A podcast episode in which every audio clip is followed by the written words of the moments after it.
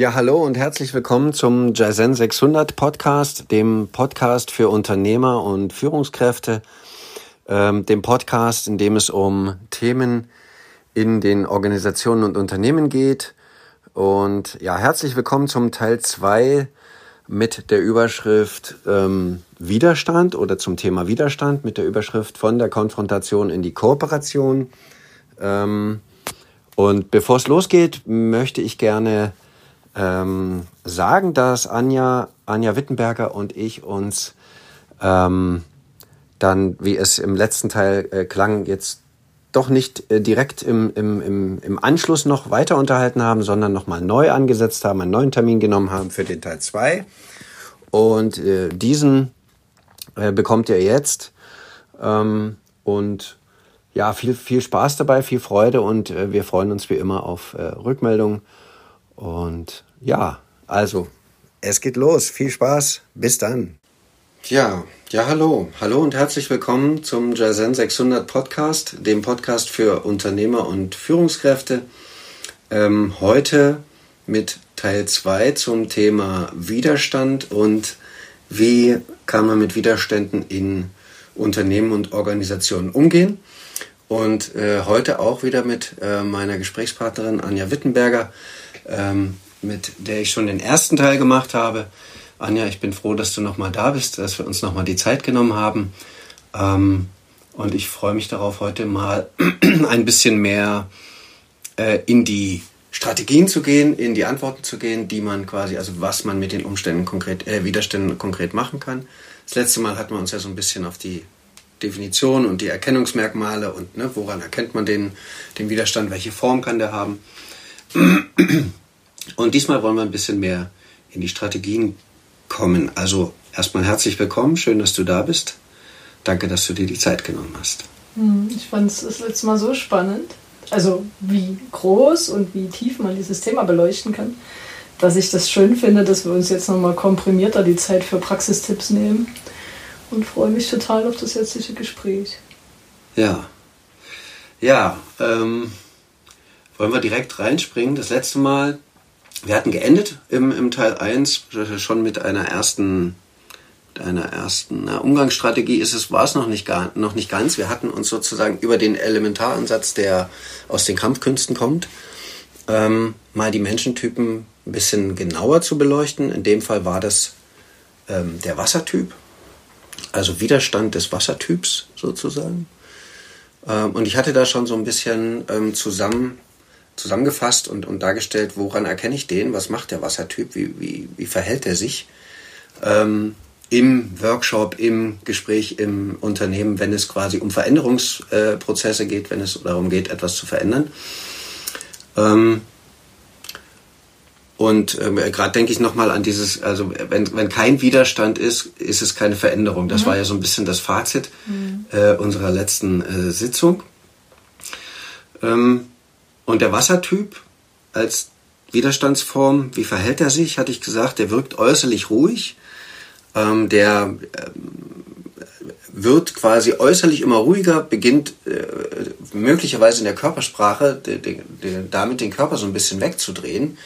Äh, seine Ausstrahlung geht in Richtung äh, scheinbarer Rückzug, so ein bisschen wie die Welle am Strand, wo das Wasser sich sozusagen zurückzieht, um dann mit einem Platsch ähm, zurückzukommen. Ähm, also der Eindruck von Wegwollen ist da. Der, die Person spricht dann quasi also eher nur auf Ansprache, ne? Sagt also nein, nein, so, so ne? die, die, in der Kommunikation sind es so langgezogene Sachen oder so wie ja, aber. Also und alles, was nach dem Komma kommt, ist dann sozusagen Form des Widerstandes. Ähm, auch die Atmung des, des Wassertypen oder dieses Wasserzustandes. Ich hatte ja gesagt, im Grunde kann jeder in, in jeden Zustand rein. Manche Menschen sind in, in bestimmten Zuständen mehr zu Hause, mehr geprägt, mehr konditioniert. Ähm, holt mehr aus mit Ja-Aber-Sätzen. Und das Ja ist relativ lang ja, aber was ist wenn? Oder ja, ähm, jetzt wird hier so getan, als ob wir was verändern, aber dann passiert ja sowieso nichts mehr. Ne? Ähm, ähm, und eine Umgangsidee, ich weiß gar nicht, hatte ich die beim letzten Mal schon formuliert? Ähm, doch, ich hatte gesagt, dem Wasser einen Kanal anbieten. Mhm. Ne? Aus dem ähm, so ein bisschen aus dem Abstand staunend bewundern, wie wenn ich das Meer bewundern würde. Ich hatte gesagt, man kann sich auch lachend in die Wellen stürzen äh, und sagen, schön, dass du da bist, es willkommen heißen. Das ist ein bisschen wie umarmen, wie, wie der Umgang mit Ängsten, wenn ich sozusagen eine mhm. Angst äh, auflösen will, dass ich sie umarme. Kann ich diesen, diesen Wasserzustand umarmen, kann mich reinstürzen, kann sagen, schön, dass du da bist. Was hältst du denn davon, wenn du das und das machst? Wie wäre es denn, wenn du dich zum Beispiel mit der Recherche zu einem bestimmten Thema beschäftigst? Wie wir das und das lösen könnten in diesem Change-Prozess? Ähm, dem, dem Wasser sozusagen einen Fließkanal anbieten, wäre eine, eine Umgangsstrategie. Weil das Wasser ja, also ihm quasi dem Menschen, der in diesem Zustand ist, zu vermitteln, um das positiv zu drehen, dass das Wasser ja sozusagen das Leben nährt äh, und äh, Nährstoff ist für für Neues, wie, wie ein guter Dünger, sage ich mal. Ne? Ähm, das vielleicht zum Wassertyp. Ach so, und wir hatten noch festgestellt, äh, da haben wir eine Gemeinsamkeit über die Kampfkünste äh, mit Aikido, mhm. dass man sozusagen die Energie des, des Gegenübers so ein bisschen aufnimmt und in die andere Richtung lenkt. Mhm. Ne? Also quasi anfängt, es zu lenken. Willst, hast du da eine Idee? Willst du da noch was ergänzen?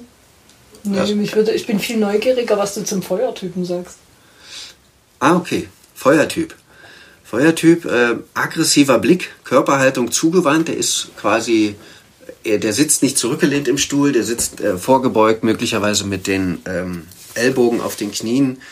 Ähm, der, äh, der, die Atmung ist relativ, ist kurz, gleichmäßig kurz, also mhm. Ein- und Ausatmung sind gleich. Er hat also quasi eine höhere Atemfrequenz. Ähm, spricht schnell, spricht laut, lässt wenig Pausen, ist sozusagen vorwärts äh, drängend, ja, also mhm. aggressiv oder Aggression in, in, in seiner Bedeutung heißt ja nach vorn gehen. Der will sozusagen der, äh, in die Konfrontation. Mhm. Das ist der Typ, den wir mhm. quasi beim letzten Mal bezeichnet hatten als der die offene Konfrontation. Ne? Die Flamme, wenn es brennt, die sieht man. Man erkennt den sozusagen. Feuer macht sich sichtbar. Und das Schöne am Feuer ist, ähm, er gibt, es, Feuer gibt gleichzeitig eine Orientierung. Also wie ein, wie ein Lagerfeuer im Wald, im dunklen Wald, ne? oder eine kleine Kerze, das sieht man meilenweit. Mhm. Feuer sieht man, Feuer gibt Orientierung, ist auch bis zu einem gewissen Grad ähm, befruchtend im Sinne von ähm, erleuchtend. Man verbrennt sich ja quasi erst am Feuer, wenn man zu nah rangeht. Mhm. Und da komme ich quasi auch schon so ein bisschen zur Umgangsstrategie. Feuertyp, ähm, der braucht sozusagen äh, Nährstoff, Brennmaterial. Und das Brennmaterial in der Kommunikation, im Umgang mit Menschen, ist Kommunikation. Das bedeutet, ähm, wenn ich, also wie, wie sagt man so schön, Öl ins Feuer gießen, mhm. bedeutet, äh, wenn ich sozusagen mitmache, ebenso kommuniziere, dann eskaliert es, dann schaukelt es sich hoch, dann wird es mehr, dann brennt es. Ich kann auch, ich kann auch letztlich nicht mit dem Wind, ähm, mit dem Wind reingehen, Windelement, weil Wind ähm, ist, ist quasi die Entsprechung des Windelements in, im menschlichen Umgang ist die Kommunikation tatsächlich. Mhm. Also das Sprechen, das Hören und gehört werden.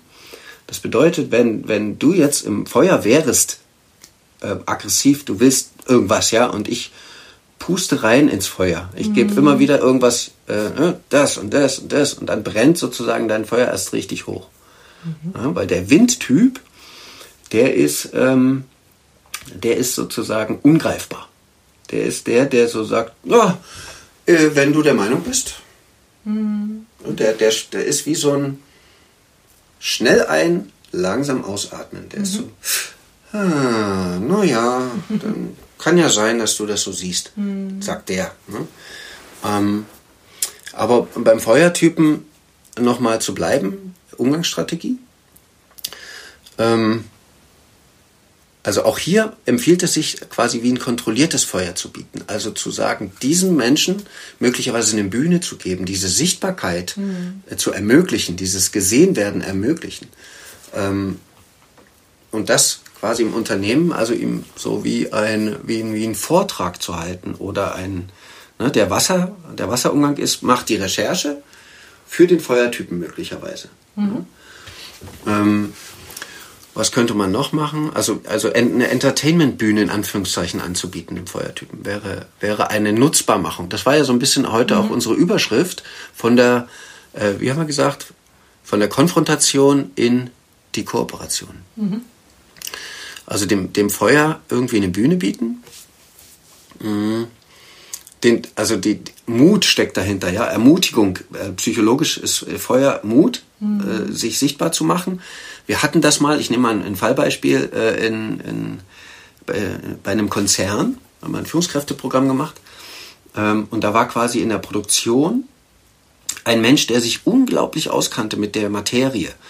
Ähm, und der war auch Teamleiter. Ähm, aber der hatte, um ein Bild zu zeichnen, den Ferrari in der Garage. Der hatte ähm, coole Ideen und Wissen, wie man sozusagen in der Produktion am effizientesten ist. Und er hat den Ferrari aber nie aus der Garage geholt. Der hat den sozusagen gehegt und gepflegt in der Garage, geputzt und poliert, aber niemand wusste, dass er ihn hat. Mhm. Und da war quasi unsere Lösung, dem zu, äh, dem Mut, also der, dem quasi, man kann auch dem sozusagen, der hat, sein Widerstand bestand eigentlich in, in der Angst, des, also des Zurückhaltens. Ähm, und manchmal ist der, ist das Feuer auch ein Mittel, den Widerstand sozusagen, also aufzulösen, Widerstand in Form von Angst. Ne, ich traue mich nicht, wenn die Veränderung passiert. Mhm. Müsste ich ja was anders machen als bisher. Müsste ja den Ferrari ausholen den haben wir sozusagen ermutigt, das zu tun. Und durch die Produktionshalle zu gehen und zu sagen, hier an der Stelle das und hier an der mhm. Stelle das, haben wir sozusagen auch da, und das hatten wir beim letzten Mal auch, bei Side gehen, Wingman zu sein, sagen, okay, was hast du jetzt hier und ihn auch in der Kommunikation zu unterstützen.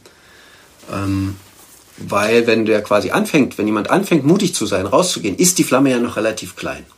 Mhm. Ja, wenn man Feuer entzündet und eine kleine Flamme, dann kann das schnell ausgepustet werden. Und ich hatte ja vorhin schon gesagt, ne, Pusten, Wind ist äh, die Kommunikation. Das kann also schnell niedergeredet werden.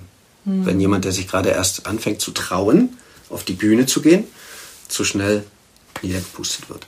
Also das Feuer da auch ein bisschen zu beschützen, ähm, war sozusagen unsere Aufgabe, mitzugehen mit dem durch die Produktionshalle. Mhm. Feuertyp. Ähm, ein falsches Wort Explosionsgefahr, um nochmal zurückzugehen. ne, bei dem, okay. Die sind sehr, die wirken sozusagen, der mhm. Feuertyp, wenn der in der Eskalation ist, also in der Konfrontation, dann wirkt er wie beim Cowboy-Duell kurz vorm Ziehen. Mhm. Ne, also der, wo du das Gefühl hast, wenn du jetzt was Falsches sagst, ähm, dann explodiert es. Das bedeutet, eine Umgangsstrategie ist auch Abstand halten. Vom Feuer bleibe ich ja fern, damit ich mich nicht verbrenne. Das letzte Mal hattest du so eine Idee von ähm, Feuer mit Feuer bekämpfen geht ja irgendwie nicht. Mhm. Aber ich habe mich mal ein bisschen äh, äh, belesen zum Thema Waldbrand. Mhm.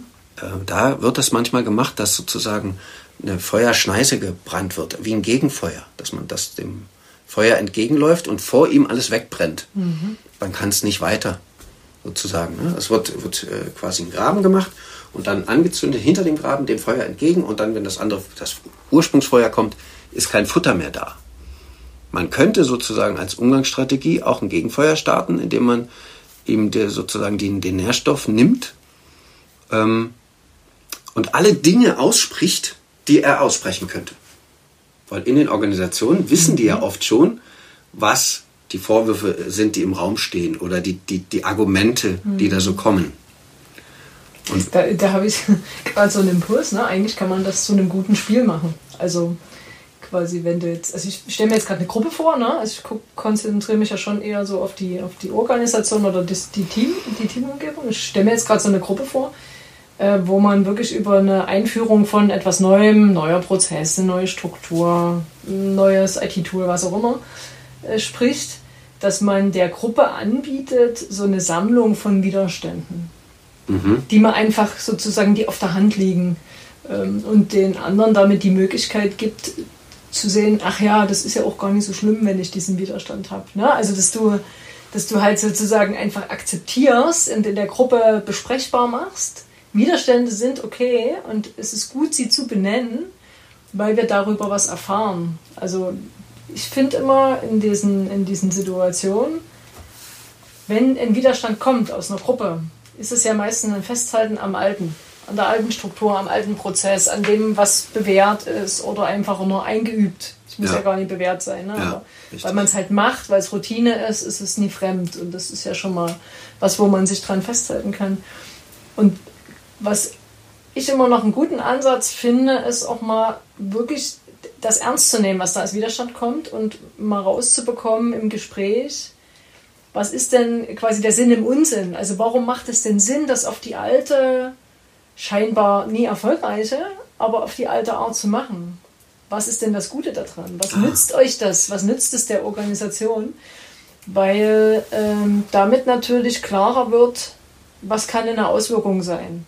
Das kann man ja in so Change-Prozessen, die sehr komplex sind, ganz oft gar nie wissen. Wenn man mit einer neuen Struktur arbeitet, was da alles an Auswirkungen dann aufs Tagesgeschäft passiert. Richtig. Und so kann man das vielleicht so ein Stück weit durchspielen. Ne? Also wenn du immer ein Stück weit auch rauskriegst, warum ist es denn gut, dass jemand sich jetzt so verhält oder es so und so tut. Wie es was bisher ist war. der Nutzen? Genau. Ja, was ist denn der Nutzen daran? Ne, in der Optimierung fragt man ja immer daran, was ist denn da jetzt vielleicht das, was nicht so optimal läuft? aber auch nochmal die andere Frage zu stellen, was ist der Nutzen daran, kann in solchen Change-Prozessen halt zum einen gute Argumente liefern. Es hilft auch, weil natürlich die Person, die dir das erklärt, ein Stück weit dann auch merkt, was passt da für mich. Vielleicht hat man es auch nochmal ausgesprochen und dann kann man es loslassen. Das ist ja auch oft so.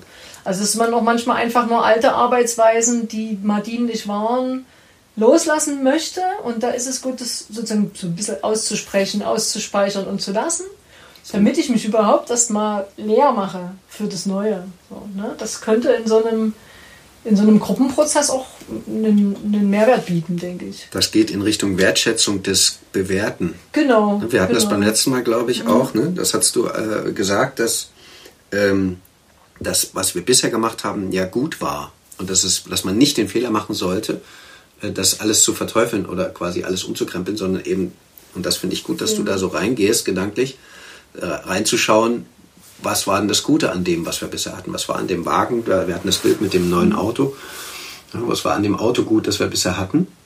Und über die Wertschätzung, über, über die Anerkennung, und äh, das kennt wahrscheinlich auch jeder, oder also ich kenne es zumindest aus meinem Leben auch, wenn ich alte Dinge, die gut waren, nochmal so ausspreche, nochmal so anspreche, wertschätze, fällt es leichter, die loszulassen. Mhm, absolut.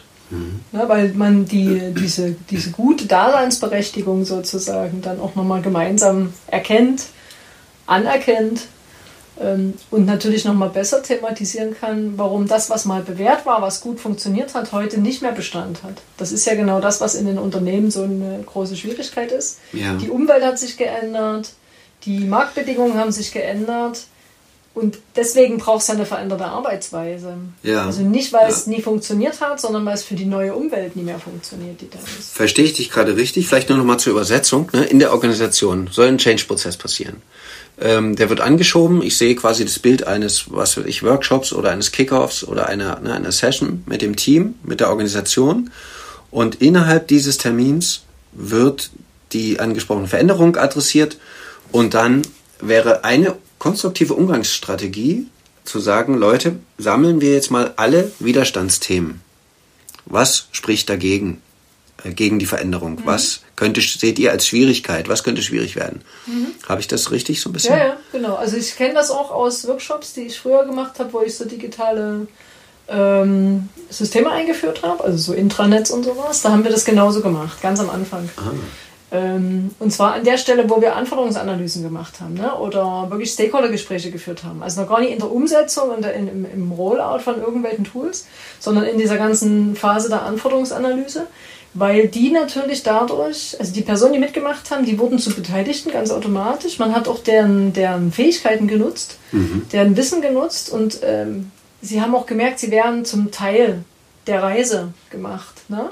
Also ihnen wird nie irgendwann mal irgendwas übergeholfen, so fremdbestimmt, sondern sie werden halt zum Teil der Reise gemacht. Und, das, und für uns, als die, die das begleiten, ist das wertvoll, weil man kennt ja die Organisation nie. Also warum nie die Menschen fragen, die tagtäglich in dem Unternehmen arbeiten, was könnte hier zum Fallstrick werden, wenn wir jetzt die und die Sache vorhaben. Und da braucht quasi die Führungskraft den Mut, da hinschauen zu wollen. Schau hin, schau nicht weg, hat mein Lehrer immer gesagt. Ähm, Schau es genau an, worum es geht. Ja, auch ähm, sozusagen diese Sicherheit zu haben, dass egal welche Widerstände da hochkommen, wenn sie benannt werden, kann man mit ihnen umgehen. Mhm. Ne? Also weggucken macht keinen Sinn, weil Widerstände werden immer da sein. Das, äh, ne? das, dessen Richtig. sind wir uns bewusst. Das heißt, ja. es macht mehr Sinn, mit den Widerständen zu arbeiten, ja. als sie zu negieren ne? oder gegen, gegen diese Widerstände zu gehen. Okay. Mhm. Also Sammeln der Widerstände ist quasi eine Umgangsstrategie in, in der Organisation. Mhm. Und daraus die konstruktiven Ansätze finden, vielleicht in der Kommunikation, äh, in der Kombination mit den mit den Elementetypen, dass man quasi die rausfindet und die Aufgaben dann ja quasi, die aus dieser Sammlung entstehen, mhm. verteilt. Die muss man ja quasi irgendwie ins Team verteilen. Ja, das, was das du gerade Idee? mit diesen Elementetypen beschrieben hast, ist ja eine, vor allem eine, eine, eine Wahrnehmung der Menschen im Raum. Ne? Also mhm. wer könnte jetzt in dem Raum, in der Gruppe äh, welchem Typ entsprechen und ein Stück weit eben, was weiß ich, bei Gruppenarbeiten nie eine freiwillige Zuteilung zulassen, sondern eben diese Elementetypen ganz bewusst ansprechen oder eben mhm. lassen. Ja. Also jemand, der sich zurückzieht, wenn ich den anspreche, dann äh, kann es passieren, dass ich da eher einen negativen Effekt auslöse. Also da Stimmt.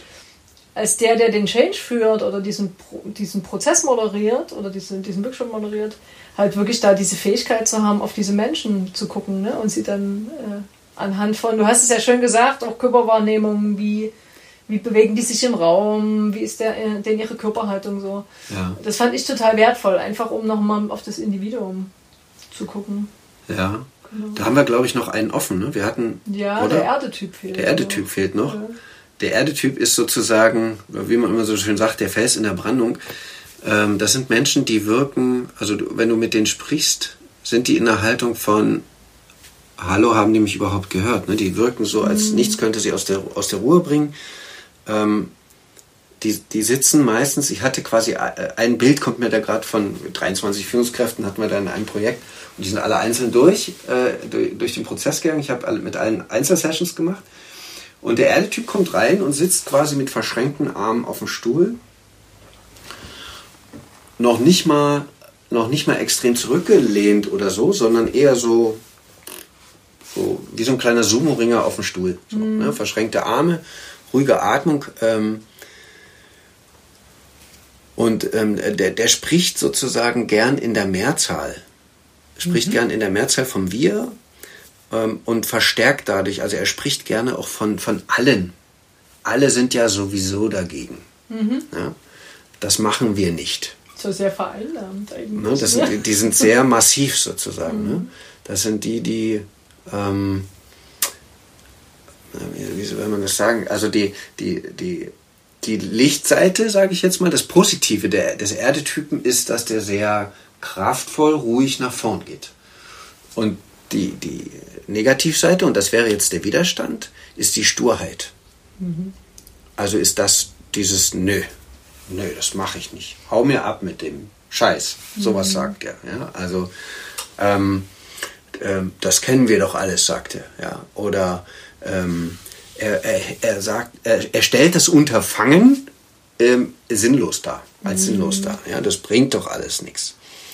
Ähm, also der baut sozusagen durch dieses, wir, er spricht von allen wir alle und er spricht von ihr. Er mhm. macht sozusagen eine Trennung. Der Erdetyp sagt, das ist meine Insel, mein Königreich und das ist dein Königreich. Und dein Scheiß kannst du bei dir lassen. Das ist sozusagen der, mhm. ähm, und das aber in einer Ruhe und in einem, ne, das ist nicht der, ja, jetzt komm mal her, ich zeig dir mal was, Feuertyp, sondern der ist so in so einer gesetzten Ruhe, wo du erstmal das Gefühl hast, da komme ich niemals durch. Ja, also dem, ein Erdetyp ist, er kann also auch sehr bedrohlich wirken durch seine entschlossen, also durch seine ruhige Entschlossenheit, mhm. ja, durch sein in sich ruhen. Und ähm, spannend ist die Umgangsfrage damit. Ähm, weil die Sturheit sagt ja, ne, das haben wir schon immer so gemacht, 12 Uhr ist immer Mittagspause, 8 Uhr beginnt die Arbeit oder was auch immer. Ne? Also die bestehen auf dem Ritual. Mhm. Und ähm, nach meiner Erfahrung in der, äh, aus der Arbeit kannst du die, diese Erdetypen eher, also nur durch die Zeit ähm, sozusagen abholen. Indem du, so, ich, ich sag mal, den, den, den umgangssprachlichen, oder wie sagt man, Sprichwort, steht der Tropfen höhlt den Stein. Mhm. Ja, also, dass man sozusagen immer so kleine Sachen, so kleine Dinge rausgreift aus dem Prozess. Also, man, man sollte sich als Umgangsstrategie vielleicht die, die Mühe machen, zu verstehen, wie sein Ritual aussieht, wie sein, das haben wir schon immer so gemacht, aussieht. Diese werden übrigens, die, die, die werden sehr gut geeignet für diese Wertschätzung. Mhm.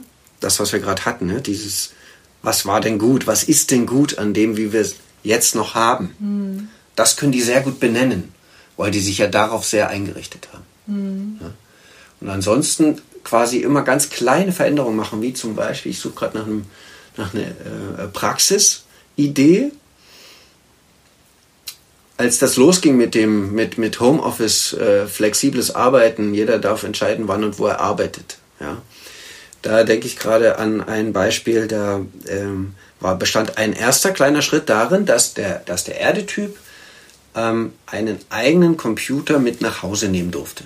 Mhm. Also den kriegst du sozusagen nicht dazu, seine eigene Technik zu Hause zu benutzen, sondern dem musste man einen eigenen mitgeben. Dadurch erfuhr er eine gewisse Ehrung und hat sich eingelassen, hat gesagt, na gut, der sagt dann eher sowas wie, ne, na gut, wenn es dann, sein muss, wenn's sein muss probieren wir es mal aus. Ja, das wäre der Erdetyp. Äh, Erde ist also das festeste Element, um das mal noch zusammenzufassen. Veränderung kommt hier meist nur langsam und über die Zeit, wie ich schon gesagt habe. Geduld ist gefragt. Ähm, Sturheit hatte ich schon gesagt. Ähm, oft kommen, kommen diese Menschen eher äh, nach, also folgen, folgen sozusagen dem Rest der Gruppe. Ähm, steht der Tropfen hüllt den Stein. Manchmal heißt es auch ähm, äh, vom Winde verweht, ne? also auch über das Windelement, über die mhm. immer wiederholende Sprache ähm, wird das Gestein so ein bisschen verändert, verändert seine Form. Mhm. Darum geht es ja letztendlich. Erde, ja. Mhm. Mir ist gerade noch sowas eingefallen, wieder eher auf die Gruppe bezogen, ne? ja. auf einzelne Typen, auch nicht auf einzelne Menschen. Ja ähm, dass ja in, also wenn man so Veränderungsprozesse gestaltet, dann äh, ist es ja jetzt schon relativ on vogue, partizipativ zu arbeiten. Ne? Also Menschen einzubeziehen. Da bin ich ja schon mal sehr froh, dass man mit den Menschen die Veränderung gestaltet und nie an ihnen vorbei. Ähm, und was mir aber auffällt, ist, dass es ganz oft so den Hang dazu gibt, in so einen partizipativen Prozessen, wo man vielleicht auch Lösungsideen gemeinsam entwickelt für, eine, für irgendeine Optimierungsnotwendigkeit, dass man den Hang dazu hat, dann äh, am Ende, wenn es darum geht, was weiß ich, man hat sieben, acht, zehn Sachen an der Wand stehen, die man alle vielleicht machen könnte, damit es besser wird. Und jetzt muss man die irgendwie priorisieren, ranken, auswählen. Und wir neigen sehr stark dazu, dann immer den Mehrheitsentscheid. Stimmt. Also gib mal jedem einen Klebepunkt und lass mal die Klebepunkte hinkleben. Zu nutzen.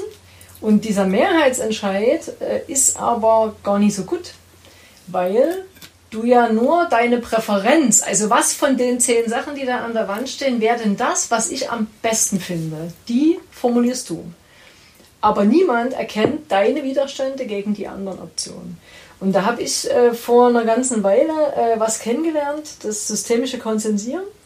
Äh, wo, das, wo das auch nochmal ganz ähm, klar gemacht wurde, dass ob gar nicht so gut ist, wenn man mehrere Optionen hat, nach den Präferenzen zu fragen, weil Richtig.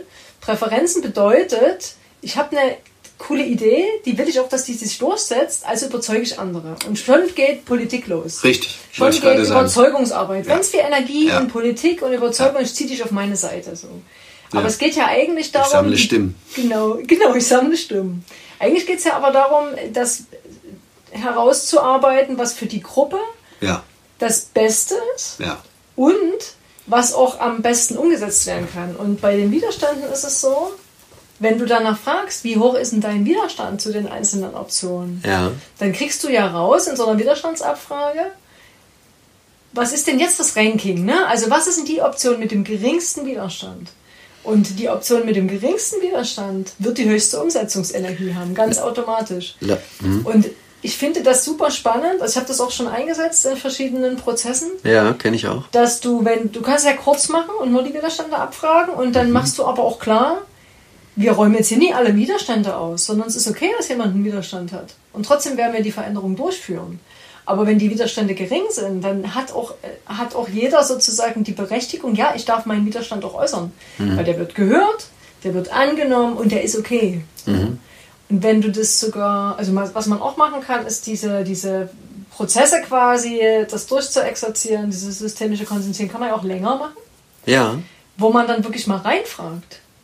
Also ja, ist Widerstand da? Was ist denn dein Widerstand? Und das finde ich auch interessant, weil man da noch ein Stück weit noch rauskriegt, ist das jetzt ein echter Einwand? Also gibt, spricht da wirklich was dagegen? Ist da eine Gefahr drin, wenn wir das jetzt so machen und nicht anders? Mhm. Oder ist es ein Vorwand?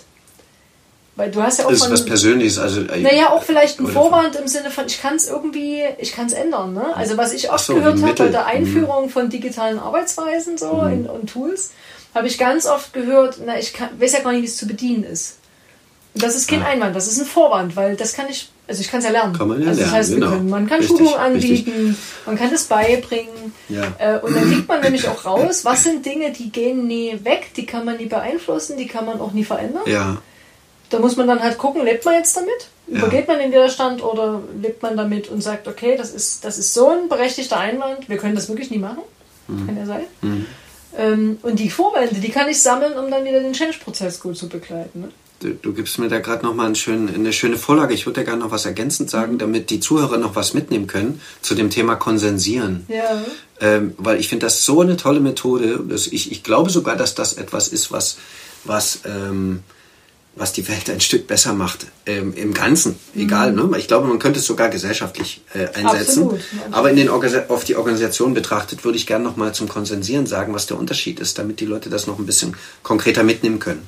Dieses, du hast es vorher so schön gesagt, ähm, bisher oder häufig läuft es so, dass wenn es Veränderungs- oder wenn es ja, Proze Veränder Veränderungsprozesse gibt und Optionen innerhalb dieses Prozesses, sagen wir mal vier oder fünf, nehmen wir mal fünf Optionen gibt's, dann, wie du gesagt hast, äh, läuft es meistens demokratisch ab. Und äh, ne, man, Mehrheitsentscheid. Mehrheitsentscheidung, man, man pinnt seinen Pin auf seinen Favoriten. Ähm, und alle anderen Varianten ähm, betrachtet man im Grunde nicht weiter und man ist dann traurig, wenn man zu wenig Stimmen bekommen hat. Genau. Äh, und eine andere Variante, die man eigentlich am schlechtesten fand, die gewinnt. Dann hat man sozusagen Gewinner und Verlierer. Genau. Das ist der Nachteil dieses bestehenden Systems. Und der Vorteil beim Konsensieren ist eben, dass man den Fokus auf den Widerstand richtet und man definiert vorher, das vielleicht noch auch wieder für die Zuhörer zu mitnehmen, man definiert einen Widerstandswert, also im Sinne, man arbeitet mit einer Widerstandsskala von 0 bis 10, sage ich mal. Widerstand ist abs also 10 ist absoluter Widerstand, kommt gar nicht in die Tüte. 0 ist gar kein Widerstand, fließt alles durch, kann, ne? ich mache mit. So, und auf dieser Skalierung ähm, ähm, sortiert oder definiert man als Unternehmen, als Organisation einen Wert X, der erfahrungsgemäß gemäß irgendwo zwischen 3 und 4 liegt, dass man sagt, wenn man da drüber kommt, mit der gesamten Organisation, mit der gesamten Gruppe, mit dem Team, dann äh, wird diese äh, Variante nicht genommen. Mhm, zum Beispiel. Ne? Und jetzt äh, guckt quasi jeder einzeln alle Möglichkeiten durch, sagt nicht nur, das ist mein Favorite Pin, sondern er sagt zu allen fünf einen Zahlenwert X in Form seines Widerstandes. Und dadurch errechnet sich sozusagen, oder kann man mathematisch ausrechnen, wie hoch ist der Widerstandswert auf Option A, B, C, D, E. Ähm, und kann dann sagen, okay, die drei Optionen sind alle höher, die, die nehmen wir erstmal komplett raus, sind alle höher als der definierte Wert. Ähm, und die, ob, die zwei Optionen sind noch da. Also gucken wir uns die an und dann geht man den Prozess nochmal durch Beispiel, und schaut wieder ja. an, welchen Widerstand. Und da kommt dann das, was du jetzt schon gesagt hast. Also ich, ich mache das nur methodisch nochmal ein bisschen äh, äh, äh, erkennbarer vielleicht.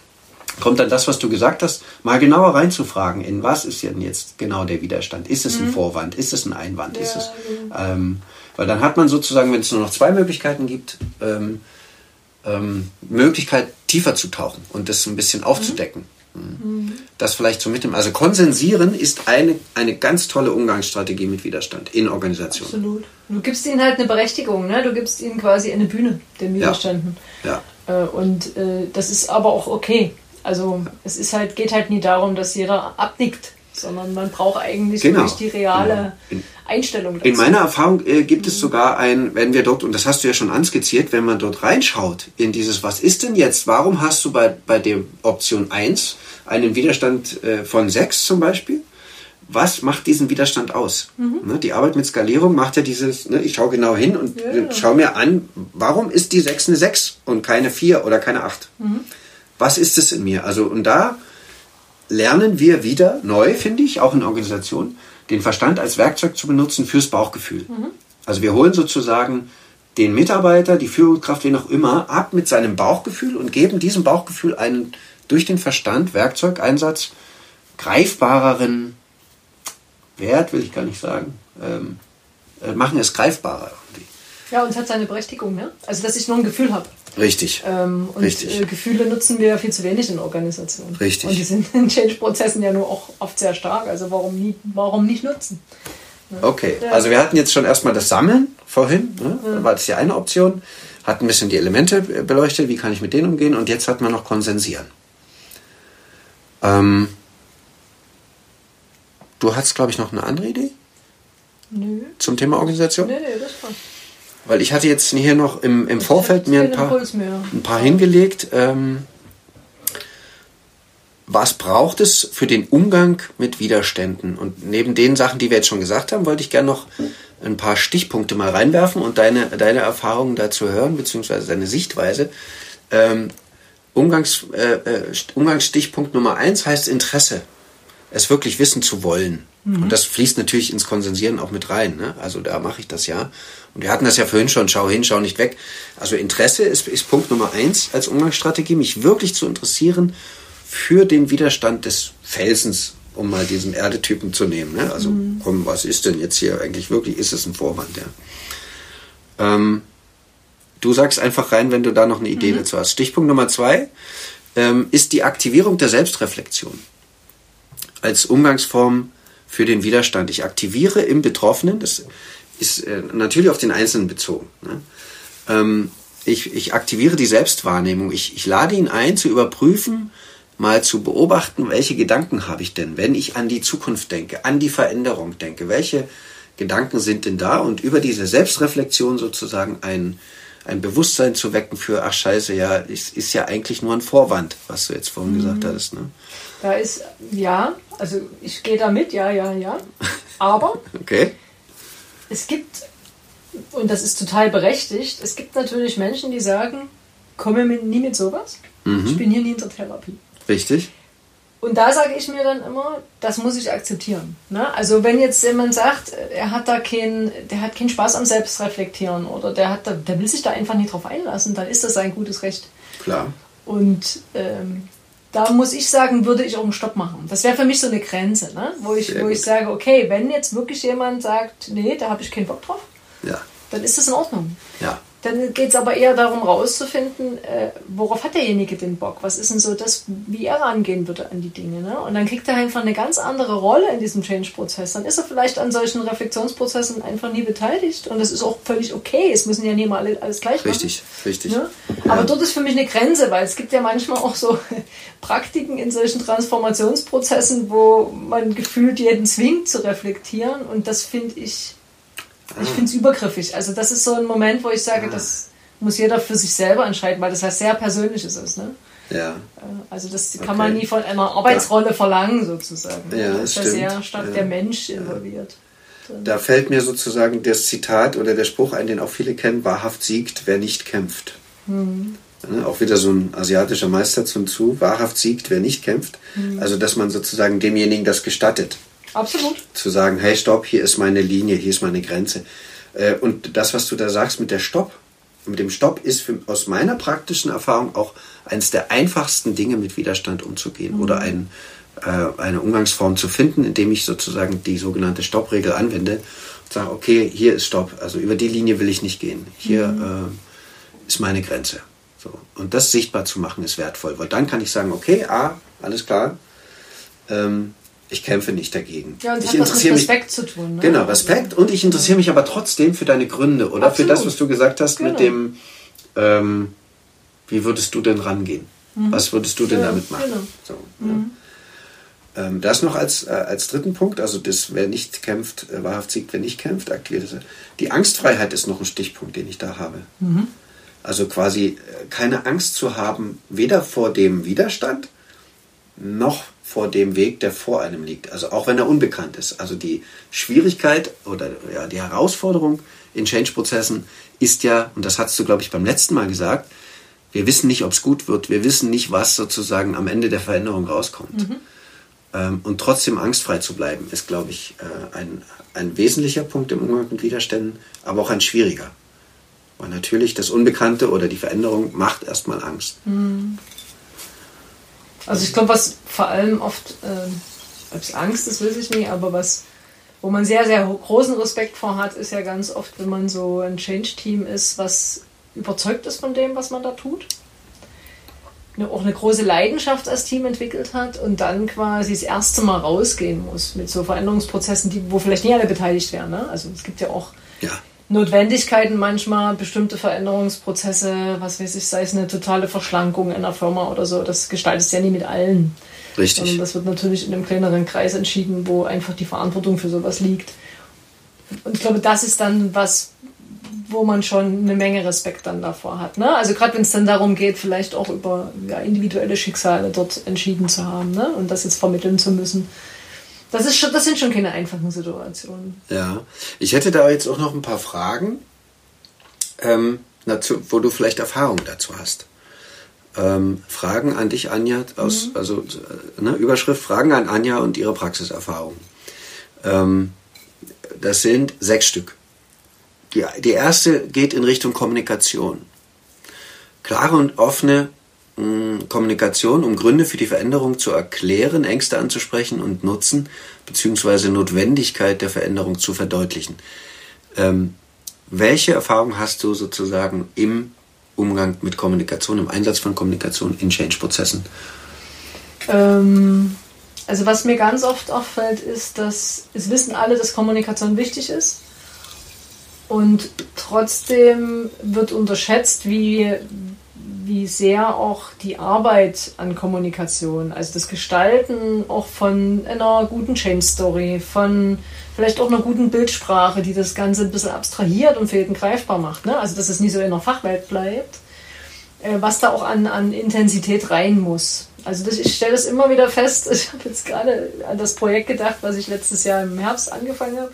Da war das auch so. Und zwar das von Anfang an klar, Kommunikation ist wichtig. Und trotzdem ist, wenn du dann so dein Aufgabenboard angeguckt hast, sind immer die Kommunikationsaufgaben hinten runtergefallen, weil extrem viel zu tun war äh, und es immer was Wichtigeres gab. So. Und ich habe mich dann in dem, in dem Prozess gefragt, naja, schaffen wir es einfach nur nie? Also ist es einfach eine ganz normale Aufgabenpriorisierung und Kommunikation verliert halt? Äh, oder äh, ist es vielleicht auch so, dass wir noch nicht so genau wissen, was wir kommunizieren sollen? Also ist in dem Change-Prozess noch nie genug Klarheit erlangt und so. Und ich glaube, da gibt es einen Trugschluss. Man muss nie erst, wenn man genau weiß, was passiert, kommunizieren, sondern ich finde von Anfang an.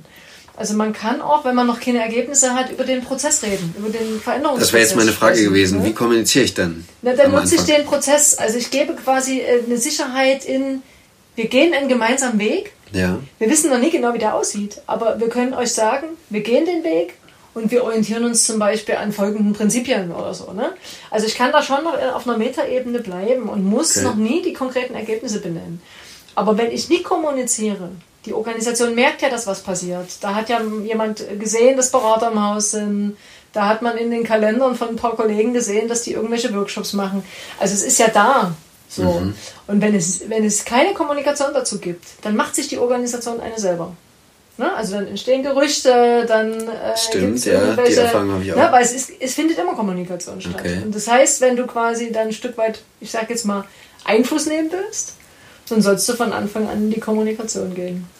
Und was bei Kommunikation für mich auch noch so ein Thema ist, sind halt solche Change Stories. Ne? Also wirklich äh, irgendwie in eine schöne, einfache Bildsprache äh, eine, diese Reisebegleitung zu, zu packen. Ne? Also in dem Beispiel, was ich jetzt im Herbst angefangen habe, war es dann halt, dass wir gesagt haben, okay, das sind Schnellboote, die fahren vom Festland weg aufs unbekannte Meer und äh, finden dort äh, die notwendigen Lösungen, die die Organisation braucht.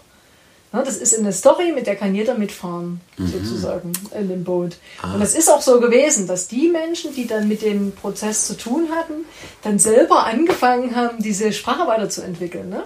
Also die haben dann ganz, das viele, Be ganz viele Begriffe aus der Seefahrt mit reingebracht und sowas. Okay. Äh, und das, äh, das äh, ist so ansteckend. Ne? Und, und, das macht auch Lust. Also die Leute haben dann einfach Spaß daran, weil es in einer einfachen, metapherreichen Sprachwelt ist, ja. ähm, die Geschichte weiterzuerzählen. Und also, das reicht ja, das trägt auch. Das ist sozusagen ein Tipp oder eine Empfehlung, Change Stories Gute zu, Change Stories zu, zu, zu entwickeln, Ja, zu empfinden. genau. Und mit den Menschen auch weiterzuentwickeln, die daran beteiligt sind. Ne? Also man braucht eine Okay. gute Idee, man braucht eine Metaphernwelt, die funktioniert. Ja, Also die auch wirklich auf diese Organisation. Organisationsmaßnahme auch funktioniert. Das ist nie ganz einfach, da braucht man Ah. schon eine gute Idee. Okay. Ähm, also es darf nie schlecht gemacht sein, dann wird es natürlich peinlich irgendwann. Ne? Okay. Also man muss da gucken, man nie, nie, nie auf Teufel komm raus irgendwelche Metaphern erfinden. Ah, Ne? Das nie, aber es muss dann am Ende eine Welt sein, die irgendwie gut funktioniert und die praktikabel ist. Ne? okay. Wie siehst du beim Thema Kommunikation das Maß zwischen, ich sag mal, aktiv-passiv im Sinne von Reden und Zuhören? Na, Dialogformate sind für mich ein Muss. Ähm, das ist auch so ein Trugschluss, dass oft in der Kommunikation, wenn du Kommunikationspläne bei Change-Projekten siehst, siehst du extrem viele Frontalmaßnahmen oder Informationen. Die haben, das hat eigentlich nichts mit Kommunikation zu tun. Und ich finde halt, äh, man braucht klare Informationen, die muss man auch rausgeben, aber es braucht immer eine Möglichkeit, in Dialog zu sein. Ne?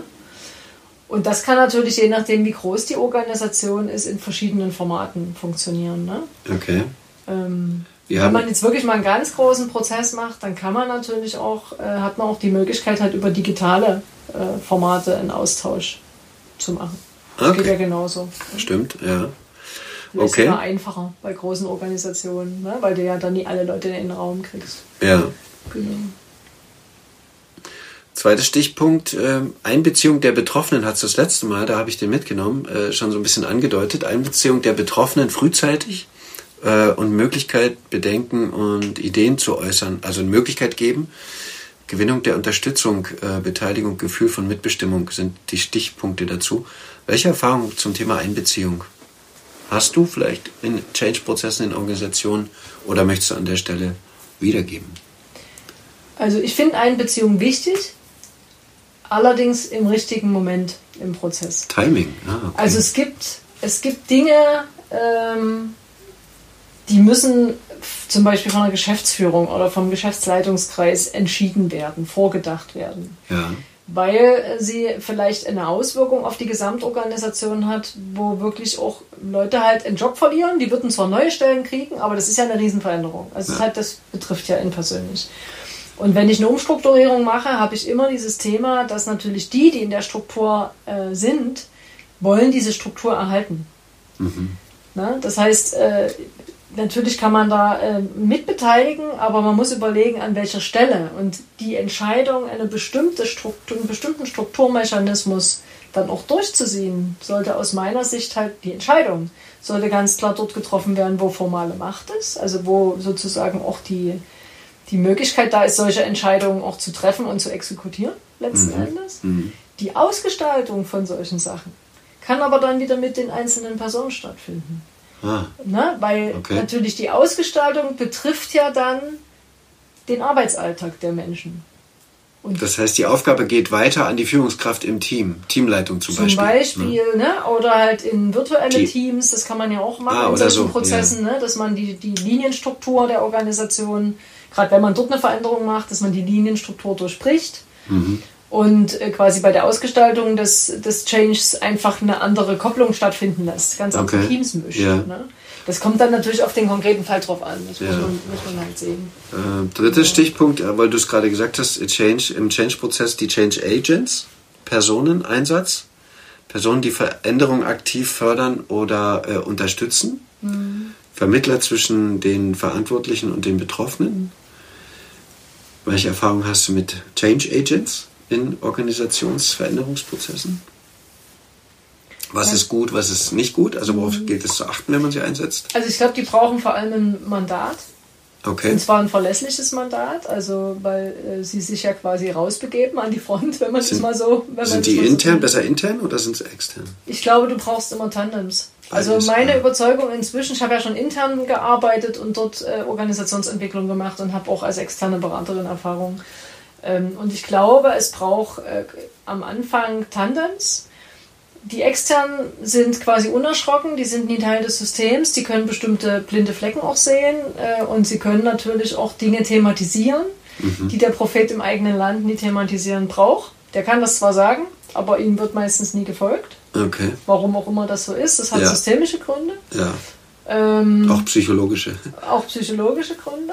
Und es ist aber auch dringend notwendig, immer interne Change Agents zu haben, weil der Veränderungsprozess selber, also die Veränderung im Ganzen, die macht die Organisation, die macht nie ein externer. Mhm. Ne, ein externer kann die begleiten, kann Fallstricke voraussehen, vielleicht im Prozess oder kann dem Prozess einen Rahmen geben, weil mhm. das ja nie die Expertise der Leute im, im, im Haus ist, sozusagen, ja. eine Rahmung für den Prozess. Und du hast gesagt, Tandem zu Beginn oder durchgängig? Habe ich das falsch verstanden? Nee, zu Beginn. Mhm. Ähm, und Gibt's also einen Zeitpunkt, mein, mein Idealfall ist so, äh, möglichst schnell als Externer rauszutreten sobald die Befähigung der Leute da ist. Ne? Wenn du zum Beispiel sowas einführen willst wie agiles Arbeiten, dann brauchst du natürlich erstmal ein bestimmtes Methoden-Know-how. Und zwar nie nur theoretisch, sondern du musst es erlebt haben, praktisch. Ja. Und was ich sehr gerne mache, ist dann mit gemeinsam mit anderen äh, Beratern und auch HI-Coaches, dass wir sozusagen den ersten Zyklus, der durchlaufen wird in der Organisation, den moderiert noch ein externer. Mhm. Und der hat aber sofort jemanden internes mit dabei, und läuft mit dem im Tandem. Und schon im zweiten Zyklus geht der Externe in eine andere Rolle. Ne? Dann übernimmt quasi der interne Moderator oder Scrum Master oder was auch immer man dann da braucht, ja. übernimmt macht seine eigenen Erfahrungen und macht es auch zur Sache der Organisation. Weil oft wird ja was eingeschliffen dann auch, wo man sagt, das ist für die Organisation viel praktikabler als das Schulbuch. So. Und der Externe ist nur noch äh, äh Schatten sozusagen. Genau, der Shadowing. ist der, genau, der ist Schatten, der kann ein Stück weit vielleicht beobachten. Mhm. Ähm, es kann aber manchmal auch völlig ausreichen, dass dieser, diese Person, die dann in dieser Rolle ist, ihn einfach nur als eine Art Sparingspartner hat. Ne?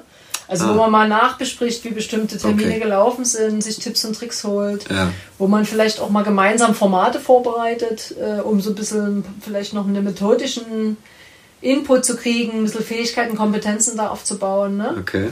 Ähm, also eigentlich so schnell wie es geht, rausgehen aus der Organisation. Also so, so schnell wie es geht, das Tandem auflösen, sozusagen, und den internen naja, oder befähigen. in andere Rollen gehen. Ne? Also Tandem ah, ja. im Sinne von, dann ist halt derjenige nicht mehr im Change-Prozess drin, der extern ist, sondern ist quasi nur noch mhm. ein Backup. Mhm. Ne? Also der externe beginnt sozusagen, der interne nimmt das auf, was der externe beginnend reingibt. Je nachdem, wo die Ausbildung ist, genau. Also wenn natürlich der interne lernt. eine Fähigkeit hat, dann kann er auch direkt mit reingehen. Ne? Das kommt mhm. jetzt ein bisschen drauf an. Mhm. Also es ist rein kompetenzabhängig aus meiner Sicht. Ähm, sind die Fähigkeiten ausgeprägt und die Kompetenzen, die es braucht für die Begleitung des Ich glaube, dass es noch ein bisschen mehr ist. Also, äh, also Kompetenz ja, Ergänzend, äh, glaube ich, weil ich vorhin angedeutet hatte mit dem mit der psychologischen Hintergrund und du sagtest ja, ne, der Prophet zählt nicht zum eigenen Land. Ich glaube, dieser externe hat nochmal auch eine auflösende Wirkung für diesen für diesen psychologischen Hemmschuh. Also für den Anfang, ja. Das ne, dass der sozusagen dem, den Prozess ins Laufen kriegt. dem eine Erlaubnis mitgibt im ja, Unternehmen, ein, ein Einverstandensein des, der Teammitglieder, der Mitarbeiter. Und, äh, ne? Das stimmt und das, wir haben das auch genau so immer gemacht, dass wir sozusagen dann diese Rolle de, des Internen quasi auf dem Weg erstmal geschaffen, etabliert haben und auch ein Übergaberitual gemacht haben. Ja. Und damit auch nochmal, also Mandat ist ja das eine, ne? das hat man am Anfang. Genau. Und das genau. andere ist auch nochmal die Legitimation durch den vermeintlichen Experten. Richtig. Also auch die genau. Vertrauen zu geben, wenn der Externe genau. jetzt rausgeht, dann sackt das nie in sich zusammen. Genau. Sondern das läuft einfach weiter. Ja. Und besser wahrscheinlich. Und dann sogar, hinten raus homöopathisch die Dosierung genau, verringern. Genau. Okay. Ja. Vierter Stichpunkt: Schulung und Unterstützung. Ähm, Schulung und Weiterbildungsmaßnahmen ähm, befähigen zum, zum Umgang mit dem Change-Prozess, zum Umgang mit, mit Widerständen, das äh, als, als Überschrift Schulung und Unterstützung, die Bereitstellung von äh, Ressourcen zur Unterstützung während des Prozesses. Ähm, welche Erfahrung oder welchen Tipp, welchen Hinweis hast du für, für Change-Prozesse in Organisationen zum Thema Schulung und Unterstützung? Wann, in welcher Dosis, in welchem Intervall äh, setzt du, siehst du sie als sinnvoll? Äh, ich bin kein Freund von Trainingsmaßnahmen, ähm, sondern ich finde halt, dass man quasi im Prozess eine Möglichkeit geben sollte zu lernen. Mhm. Also so früh wie möglich die neue Arbeitsweise, das neue Werkzeug ausprobieren und in dem Prozess des Tuns lernen. Da halte ich sehr viel davon. Ne?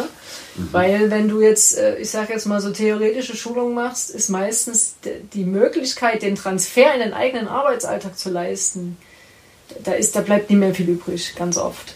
Deswegen finde ich es besser quasi im Ausprobieren lernen. Also sehr praxisnah, sehr hands-on. Okay, okay. Keine Frontalschulung? So wenig wie nötig. So wenig, so wenig, wie nötig. Ganz viel ausprobieren, ganz viel machen lassen. Ähm, Gibt es ja auch irgendwie so ein, ich weiß nicht mehr, wer das gesagt hat, äh, auch so ein Spruch, ne, wenn du es mir zeigst, äh, kann ich es vielleicht verstehen oder so, aber erst wenn ich es selber mache, dann, ich weiß nicht mehr, wie der, wie der Spruch hieß. Äh, können wir ja nochmal in den Shownotes mit verlinken, finde ich. ja, okay. Und okay. was ich auch denke, ist, ähm, die Kompetenzen sollen sich ja innerhalb des Unternehmens entwickeln. Ja. Sei es bei der Toolnutzung, sei es bei, sagen wir mal, nehmen wir mal agile Arbeitsweisen. Das heißt, es macht aus meiner Sicht mehr Sinn, nicht nur klassische Trainings zu machen, sondern möglichst schnell so Lerngruppen zu bilden. Ne? Also aus den internen Leuten dann letzten Endes eher so eine Art Community of Practice zu schaffen, wo Menschen ah. sich gegenseitig Dinge beibringen. Okay. Ne? Also wo quasi derjenige, der es schon gut kann, eher zum Lehrer für den anderen wird. Zum ah. einen verstetigt sich die Fähigkeit, weil ja. wenn du es jemandem anderen beibringst, dann musst du dich nochmal viel intensiver damit auseinandersetzen. Und das erzeugt aus meiner Sicht eine, eine stärkere äh, Kompetenz oder eine höhere Kompetenz. Stimmt, ja. Klar, jeder, der das jetzt hört, wird sagen, na wann sollten die das machen? Die sollen ja eigentlich ihren Job machen. Ja. Klar ist, es muss letzten Endes auch dafür Zeit eingeräumt werden. Also was nie funktioniert, ist das nebenbei zu machen on top.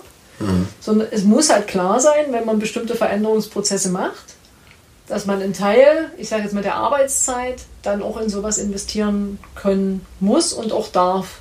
Ja. Also es ist auch ein Erfolgsmomentum, ne? Wenn ich das irgendwie alles on top machen muss, dann wird es für mich persönlich nee, zu einer extremen quasi in, in den laufenden Prozess integrieren, genau. irgendwo die Lücken finden. Und genau. die sind ja da. In der Regel sind die da, weil die Man Effizienz in den Organisationen genau.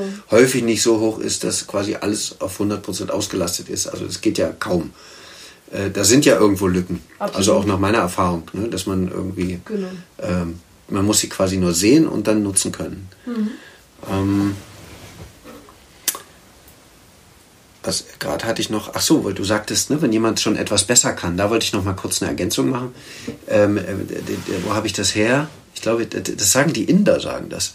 Ähm, wenn, wenn jemand besser ist in etwas als ein anderer, wird er automatisch zu seinem Lehrer. Mhm.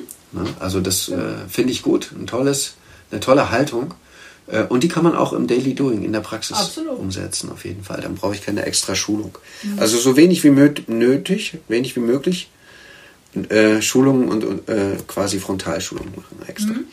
Stichpunkt Nummer 5, Anpassung und Flexibilität. Du hast jetzt schon ein paar Mal das Wort agil gebracht, ähm, Plan gemacht.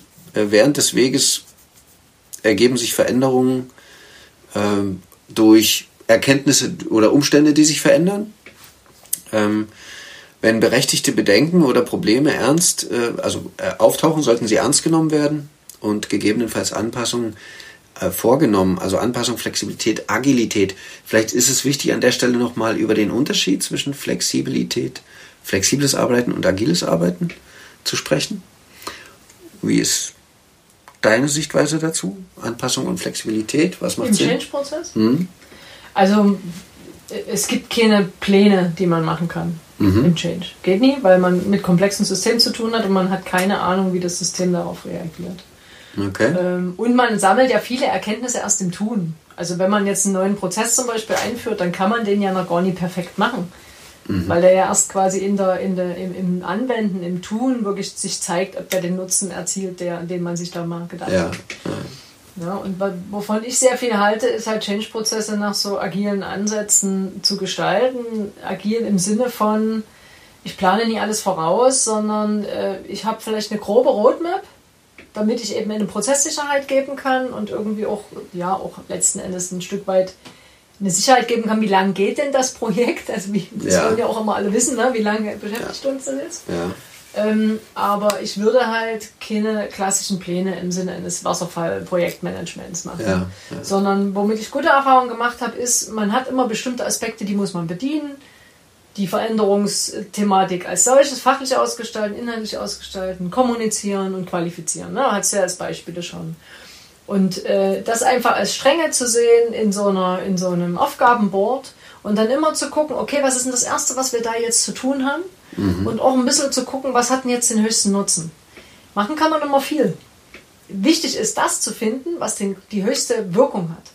Also im Idealfall mache ich, ein, mach ich ein partizipatives Format, was ja. gleichzeitig befähigt und gleichzeitig Kommunikation bedient. Ah, ja. Ähm, weil wenn man anfängt, so, sozusagen separat in diesen Strängen zu denken, dann macht man viel zu viele Maßnahmen. Mhm. Äh, sondern man braucht was, man braucht gute Schritte, man braucht die, die passenden Workshops mit den passenden Leuten zu den passenden Themen.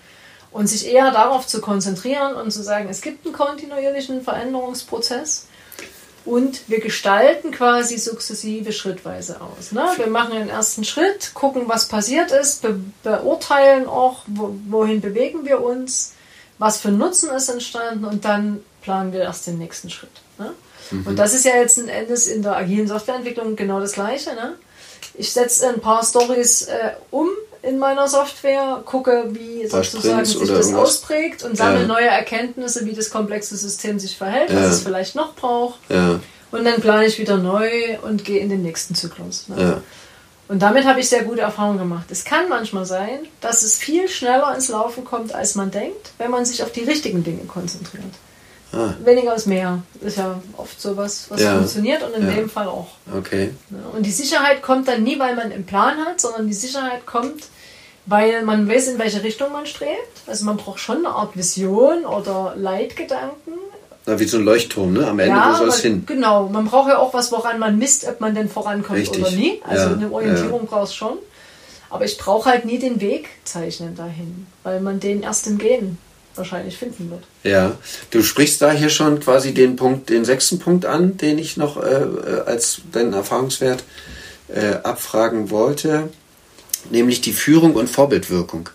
Also ähm, einen Plan machen, ne? wie verhalte ich mich als Führungskraft, wie setze ich, du hast vorhin gesagt, die äh, eine Projektstory oder eine Change Story, äh, eine gute auszuwählen, sich Zeit zu nehmen für diese, für die zu finden. Ähm, und natürlich auch ein klares Ziel zu definieren, sich dafür Zeit zu nehmen. Ähm, Führungskräfte haben sozusagen aus, aus meiner Sicht und Erfahrung die Rolle, eine entscheidende Rolle als Vorbilder, irgendwie voranzugehen ähm, und die Veränderung zu unterstützen, weil das sozusagen dann abfärbt auf das, den Einzelnen. Ähm, hast du dazu vielleicht noch einen Impuls zum Thema Führung und Vorbildwirkung? Agilität war jetzt der letzte Stichpunkt. Führung und Vorbildwirkung? Hm. Ich habe auch ähm, mehrere Jahre mal gedacht, ja, Führungskräfte müssen Vorbild sein. Ähm, ich habe da inzwischen irgendwie eine andere Einstellung dazu. Ähm, eine Führungskraft muss gar nicht. Also in erster Linie muss eine Führungskraft dafür sorgen, dass das Team, was sie führt, äh, zum wirtschaftlichen Erfolg beiträgt. Das ist erstmal das Wichtigste. Ähm, was halt, glaube ich, wichtig ist, ist für Führungskräfte, weil sie eine andere Rolle spielen in Veränderungsprozessen, ähm, auch zu gucken, was braucht denn eine Führungskraft von diesem Change-Team, damit sie in dem, was ihren Bereich betrifft, diesen Change überhaupt gut umsetzen kann. Ne? Ob derjenige dann Vorbild ist oder nicht, das sei mal dahingestellt. Ähm, aber das hältst du gar nicht für so wichtig. Naja, es ist schon schön, wenn es das so ist, aber ich finde einfach diese Phrase, du musst als Führungskraft Vorbild sein, schwierig. Weil, wenn, stell dir mal vor, das ist jemand, der seinen Job richtig, richtig gut macht. Du meinst ja. jetzt fachlich? Äh, fachlich gut macht, ne? Ja. aber der sich eben nie eignet als ein Kommunikator zum Beispiel. Ja. Also oft wird ja gleichgesetzt beim Change-Prozess, die Führungskraft muss das gut kommunizieren an seine Leute oder ihre Leute. Mhm. Wenn aber derjenige gar nicht diese Eigenschaften hat, dann kann ich das auch von dem nie verlangen. Das Einzige, was wichtig ist, ist, dass die Führungskräfte verstanden haben, was die Veränderung ist. Also sie müssen informieren können zum Beispiel. Das ist, finde find ich, fast viel wichtiger. Ne? Also, dass sie, mhm. dass sie Fragen beantworten können, dass sie ihren Leuten eine Sicherheit geben können zum Prozess. Und dass sie gezwungen sind, dann an der Stelle sozusagen auch eine Position zu beziehen. Und da ist es erstmal egal, was für eine Position sie, sie zu dem Veränderungsprozess haben. Aber wenn sie eine Position haben, werden sie greifbar. Dann können sie als Führungskraft ihrem Team auch wieder eine Sicherheit geben. Das finde ich irgendwie wichtiger. Ne? Also mhm. mehr, mehr Individualismus zuzulassen. Okay. Finde ich schon wichtig. Okay. Und es ist auch ganz oft so, Change-Prozesse, wenn sie wirklich eine große Organisationsveränderung betreffen, da ziehen die ersten mit und die anderen kommen dann sowieso hinterher, wenn sie gesehen haben, wie gut es funktioniert. Also das ist ja auch so ein, das ist ja wieder so ein, so ein Prozess, wo es auch nie um 1 und 0 geht oder um gleich alle oder so, letzten Endes sage ich mir immer, geh mit der Energie. Ne? Die, die mitmachen wollen, die, die einen Sinn darin sehen, die verstanden haben, dass es wertvoll ist, so zu arbeiten und nie anders. Mhm. Mit denen arbeitet man so und dann muss man drüber reden. Sind wir wieder bei der Kommunikation? Mhm. Dann muss man drüber reden, warum es sozusagen einen Wert hat. Und dann werden die anderen schon mitgehen. Du setzt quasi an der Stelle weniger auf diese Vorbildwirkung der Führungskraft, sondern mehr auf, ähm, äh, sagen wir mal, das Widerstandsthema oder das Mitgehen, also das Nullwiderstand, fließen, mitfließen. Und ja, oder eher wirklich die diese Führungsverantwortung, äh, den Leuten im eigenen Team eine Sicherheit zu geben. Und auch eine Sicherheit zu geben, wenn alles unsicher ist und man noch nie genau weiß, wo man hinkommt. Mhm. Das finde ich viel wichtiger. Orientierung geben, Sicherheit geben. Wie macht das die Führungskraft aus deiner Sicht? Naja, halt ein Stück, äh, indem sie, wenn sie noch nicht den, weiß, wo es hingeht, halt über den Prozess spricht. Oder auch ah. darüber spricht, dass egal was passiert, wir gehen im Team so und so damit um. Also zum Beispiel zu sagen, wir werden jetzt in dem Prozess in unserem Showfix immer zehn Minuten eine Fragestunde einrichten wo Dinge, die euch bewegt, können wir da besprechen, können wir diskutieren. Dann gibst du die Sicherheit, dass in irgendeiner Art und Weise dieser Veränderungsprozess eine Begleitung bekommt. Und das finde ich viel wichtiger. Ne? Also als Führungskraft das Team zu begleiten, finde ich wichtiger, als jetzt äh, dieser Vorbildwirkung zu entsprechen. Ich halte es schon für wichtig, dass die Führungskraft, also weil wir das vorhin mit der Stoppregel hatten zum Beispiel, mhm. ne? Ähm, ähm, dass die sich schon, sagen wir mal, kommunikativ an ein paar Dinge halten kann. Ja, unbedingt, na klar. Das schließt das nicht aus. Es klang mir jetzt ein bisschen so nach Freibrief für die Führungskraft. Nee, nee, das, Habe nee, ich das, das vielleicht nee, das wollte ich, wollte ich, so nie, wollte ich so nie sagen. Also natürlich sich an bestimmte Dinge zu halten, aber auch ähm, wieder dort individuell die Führungskraft zu sein, die man eben ist. Ah ja, ne? okay.